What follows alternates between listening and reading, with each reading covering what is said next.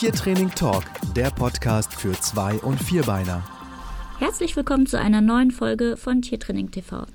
Ihr hört eure Moderatorin Pia Gröning und die ist heute mit Skype ähm, verbunden zu Dagmar Spillner. Hallo Dagmar. Hallo Pia, ich freue mich, dass wir miteinander sprechen können. Ich auch sehr. Magst du dich einmal kurz für uns vorstellen, bevor wir uns deiner neuen Hundesportart Rundherum widmen? Ja, sehr gerne. Also, mein Name ist Dagmar Spillner und ähm, ich sitze hier gerade draußen bei herrlichem Herbstwetter am Rande des Harzes. Hier habe ich meine Hundeschule, die Osterroder Haustierakademie. Und ähm, ja, meine Schwerpunkte, sage ich jetzt einfach mal, neben Mantrailing sind halt hauptsächlich äh, die Beschäftigung von Familienhunden. Okay, sehr schön. Und ähm, du hattest mir berichtet, dass du da eigentlich schon seit ziemlich langer Zeit, schon seit über zehn Jahren, eine Sportart praktizierst, die aus dem Reitsport auch so ein bisschen abgeleitet ist, wie so viele andere Sachen auch. Und ähm, dass du gerne heute ein bisschen mehr über Hund herum uns allen erzählen möchtest, ja? Ja, das freut mich sehr, dass ich darüber erzählen darf. Das ist, äh, ich habe das selber immer so ein bisschen stiefkindlich behandelt und irgendwann gedacht, warum eigentlich? Also, wie du eben gerade völlig richtig gesagt hast, habe ich irgendwann ähm, da gesessen und habe nach einem neuen Konzept gesucht für meine Hundeschule, weil ich gerne neue Dinge anbiete und ausprobiere. Und dabei ist mir aufgefallen, dass eben viele Sachen aus dem Reitsport stammen, wie zum Beispiel Agility oder Longieren, um nur einige zu nennen. Und da ich früher selber mal äh, Westernreiter war, ist mir eingefallen, dass es diese Sportart Barrel Race geht. Da geht es in erster Linie darum, dass Pferde auf Zeit mit ihrem Reiter ähm, möglichst schnell Tonnen umrunden die immer in einer Art Dreieck aufgestellt sind. Und daraus ist dann die Hundesportart Hund herum entstanden, die ich meines Wissens nach auch ganz alleine in meiner Hundeschule praktiziere. Sonst niemand, weil ich ähm, bisher mit niemandem darüber gesprochen habe. Ja, umso mehr freuen wir uns, dass du das heute mit uns teilst. Sehr gerne. Gut, und ähm, wie kann man sich das jetzt so vorstellen? Ähm, man stellt sich am besten ein Dreieck vor. Und das Dreieck kann zu Beginn, wenn die Hunde also noch im Aufbau sind, eher klein sein, also von der Strecke her. Ähm, ich bilde dieses Dreieck zum Beispiel mit Pylonen oder mit ähm, Weidezaunstäben. Ich könnte auch Bodentargets nehmen, wenn ich also einen kurz gemähten Rasen habe oder ich könnte rein theoretisch sogar Plastikflaschen hinstellen. Es geht erstmal darum, dieses Dreieck zu bilden und ähm, sich vorzustellen, dass das Endziel ist, dass der Hundeführer immer am Ausgangspunkt stehen bleibt. Also es hat schon mal sehr viel mit Distanzarbeit zu tun. Und je fortgeschrittener die Hunde werden, desto größer kann ich dieses Dreieck machen, dass ähm, später mal ein Schenkel durchaus 20 oder 30 Meter lang ist, wenn ich so viel Platz habe. Ähm, denn die Hunde müssen dafür abgeleint sein, das versteht sich von selber und nicht immer geht das äh, auf einem Grundstück, das nicht eingezäunt ist. Ich habe jetzt den ich habe jetzt das Glück, ein eingezäuntes Grundstück zu haben. Von daher war am Anfang dieses Dreieck, ja, ich sag mal so, ein Schenkel war vielleicht drei Meter. Und die Hunde lernen als Basiselement am Anfang erstmal von ihrem Hundeführer wegzugehen zum nächsten Punkt, also das, die nächste Pylone oder dieser Weidezaunfall, den ich da hingesteckt habe als, als Zeichen. Und das üben wir sowohl, dass die Hunde nicht immer nur in eine Richtung laufen, sondern von meinem Ausgangspunkt kann ich den Hund sowohl nach links schicken als auch nach rechts schicken. Und wenn die etwas fortgeschrittener sind, auch erst nach links schicken, dann rüber nach rechts zum nächsten Punkt und dann wieder zu mir abrufen. Das wäre erstmal die die Basisübung, die wir erlernen müssen mit den Hunden, damit danach der Spaß so richtig losgehen kann. Das heißt, ähm, zu meinem Verständnis nochmal, das äh, Dreieck ist rechtwinklig. Ja. Und ich befinde mich dann an der Spitze an, sozusagen. An einem dieser drei Punkte letztendlich. Genau. Mhm. Und ähm, von da aus wird dann gestartet.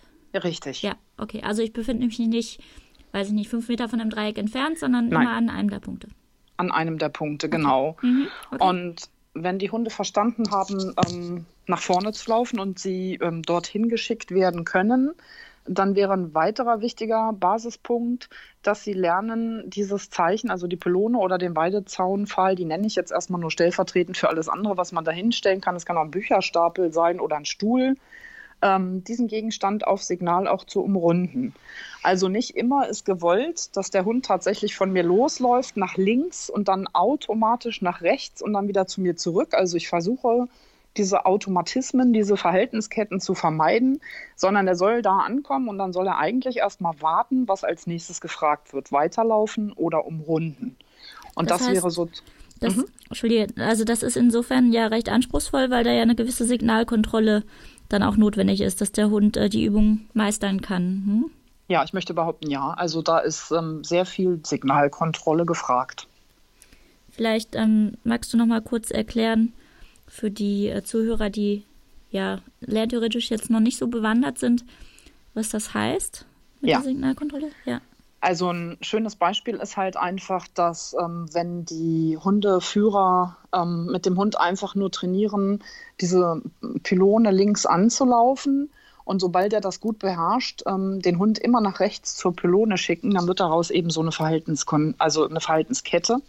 Und äh, dieser Hund wird dann alle aufgestellten Pylonen einfach anlaufen, bis er irgendwann beim Hundeführer zurück ist. Und ähm, Signalkontrolle bedeutet eben, dass sich das ähm, in unserem Fall beim Aufbau für den Hund nicht lohnen darf, sondern dass es sich lohnen muss, auch an so einem Gegenstand zu warten und ähm, zu horchen, was sagt denn mein Mensch als nächstes. Weil wenn ich das einfach nur durchlaufe, ähm, hat das nicht immer Erfolg. Genau, also man, man möchte ähm, quasi, dass nicht dieses Setting zum Signal wird, einfach da stumpf rumzurennen. Genau sondern dass der Hund wirklich zuhört, was steht jetzt eigentlich an? Soll ich das umrunden? Soll ich dran vorbeilaufen? Soll ich das stoppen? Genau. Was auch immer. Hm? Und das Schöne im Aufbau ist, dass ich halt eben noch nicht ein Dreieck aufbauen muss, sondern dass ich tatsächlich auch meine Leute, wenn mehrere in einer Gruppenstunde sind, mit zwei Pylonen oder zwei Hütchen ausrüsten kann. Und wir üben dann erstmal dieses von mir weglaufen ähm, zu diesem Gegenstand und also und dann sozusagen ähm, auf die Entfernung das Futter zu bekommen, damit sie dort erstmal verharren, bevor ich überhaupt auf äh, anfange, einen, einen zweiten Gegenstand auszulegen, zu dem der Hund eben auch laufen kann. Und da achte ich eben schon darauf, dass die Hunde, gerade wenn ähm, dieses klassische Dreieck aufgebaut ist, nicht immer von mir aus, nur weil der Hund zufällig links steht, nach links geschickt werden, sondern die sollen von Anfang an sowohl nach links laufen als auch nach rechts laufen. Gut, und wenn ich jetzt davon ausgehe, okay, das, das äh, kann mein Hund jetzt, dieses Grundprinzip in ja. beide Richtungen, ähm, wie geht es dann weiter oder was macht es dann attraktiv, ähm, weiter zu trainieren? Also für Hunde, die beispielsweise sehr lauffreudig sind, ähm, es ist oft ein großer Spaß, wenn ich diese Schenkel dieses Dreiecks dann schon mal vergrößere. Also dass sie tatsächlich auch wie beim Longieren ähm, laufen dürfen. Ne? Also, dass ähm, nicht das so klein bleibt, das macht es aber wieder attraktiv für ältere Hunde oder für Hunde mit Handicap oder für die, die eben gemütlich unterwegs sind, muss ich das Dreieck niemals groß machen. Ich kann es auch klein lassen. Und dann können wir auf diesen Schenkeln, ähm, die der Hund ablaufen soll, alles, was man sich nur vorstellen kann, einbauen. Wir könnten zum Beispiel auf dem Weg von einem Punkt zum anderen Punkt eine Hürde aufstellen, die der Hund überspringt. Man könnte einen Tunnel hinstellen. Man könnte einen Tisch hinstellen und den Hund dort kurz warten lassen, wie beim Agility, und schickt ihn dann weiter. Man könnte für Hunde, die gerne apportieren, ein Apportel auslegen. Dieses Apportel ähm, da habe ich immer die Alternative. Die Hunde sollen ja eben Signalkontrolle zeigen und die sollen ja zuhören.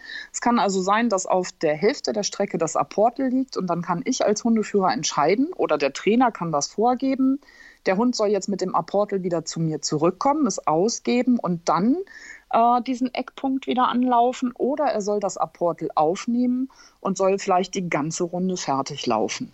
Ich kann äh, auf diese Schenkel Bodentargets legen und kann sagen, ich möchte den einmal, auch wenn er gerne rennt, zwischendurch stoppen. Und er soll an diesem Bodentarget einmal anhalten und einen Positionswechsel machen. Sitzen oder liegen oder still stehen bleiben. Ich habe immer die Wahl, ihn zurückzurufen oder ihn weiterzuschicken. Ich kann ähm, zwischendurch sagen, der soll ähm, auf der Wegstrecke anhalten und einmal mit dem Pfötchen winden. Also alles, was man sich sonst aus diesem Beschäftigungsangebot ähm, oder ich sag mal beim Rally Obedience ist das ja ganz oft so, dass man äh, dort bestimmte Aufgaben erledigt. Alles ist möglich. Man könnte auch Schilder auf diese Schenkel stellen und von daher ähm, ist eigentlich für jeden Hund was dabei.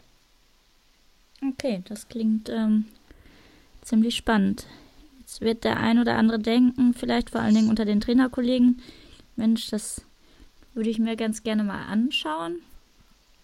Und da haben wir bei dir jetzt schon überlegt, dass wir das einfach mal nächstes Jahr als, äh, ja, wahrscheinlich als Tagesseminar, nehme ich mal an. Hm? Ja, also ja. mich würde das total freuen, weil ja. ich glaube, dass das wirklich sehr viel Potenzial birgt und ähm, ich kann mir tatsächlich auch vorstellen, dass der ein oder andere sich die Hand vor den Kopf schlägt und sagt, wie, das ist ja, hm.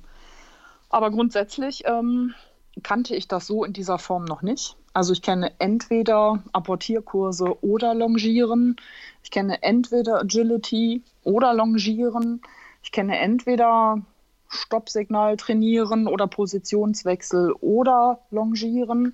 Und so in dieser Form hat man wirklich alle Möglichkeiten. Man kann selber die Distanzen bestimmen, man kann selber ähm, die Gegenstände bestimmen. Ich habe ähm, auch einen ganz, ganz, ganz alten Hund im Training. Da bestand ein Schenkel dieses Dreiecks vielleicht aus zwei Metern.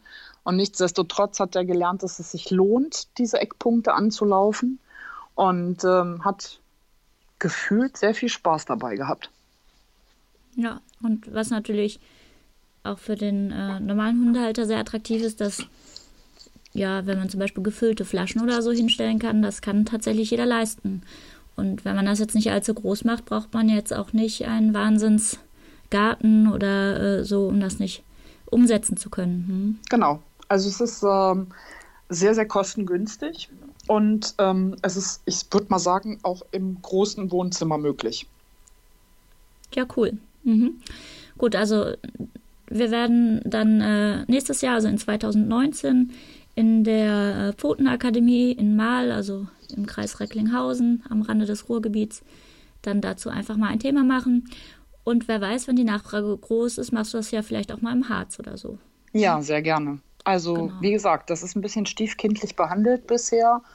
Aber ähm, ich erinnere mich, dass es immer sehr viel Spaß gemacht hat in den Gruppen. Sehr schön, super. Ja, aber vielleicht äh, kriegen wir ja auch schon von dem einen oder anderen Podcast-Hörer ähm, Fotos zugeschickt oder kleine Videos, wenn ihr das schon mal einfach ähm, ausprobiert. Und ähm, wir werden dann bei Facebook auf der Pfotenakademie-Seite und ich denke dann auch bei der ähm, Osterroder Haustierakademie und natürlich auch bei Tiertraining TV einfach ein äh, Bild dazu einstellen und freuen uns dann auch auf eure Kommentare dazu. Das fände ich großartig. Also da würde ich mich total freuen, wenn die Leute schon mal anfangen zu probieren und uns teilhaben lassen. Das ist eine sehr schöne Idee. Super. In diesem Sinne, wir sind gespannt auf eure Bilder und Videos und Kommentare. Ich danke dir, Dagmar, und sag einfach mal bis demnächst. Ganz gerne, Pia. Vielen Dank für die Einladung. Tschüss. Tschüss. Weitere Podcast-Folgen und Online-Training für Zwei- und Vierbeiner findet ihr auf tiertraining.tv. Wenn ihr lieber live trainieren wollt, dann besucht doch mal die Hundeschule Pfotenakademie. Unter pfotenakademie.de findet ihr einen Kurs- und Seminarplan zu verschiedenen Themen. Wir freuen uns auf deinen Besuch.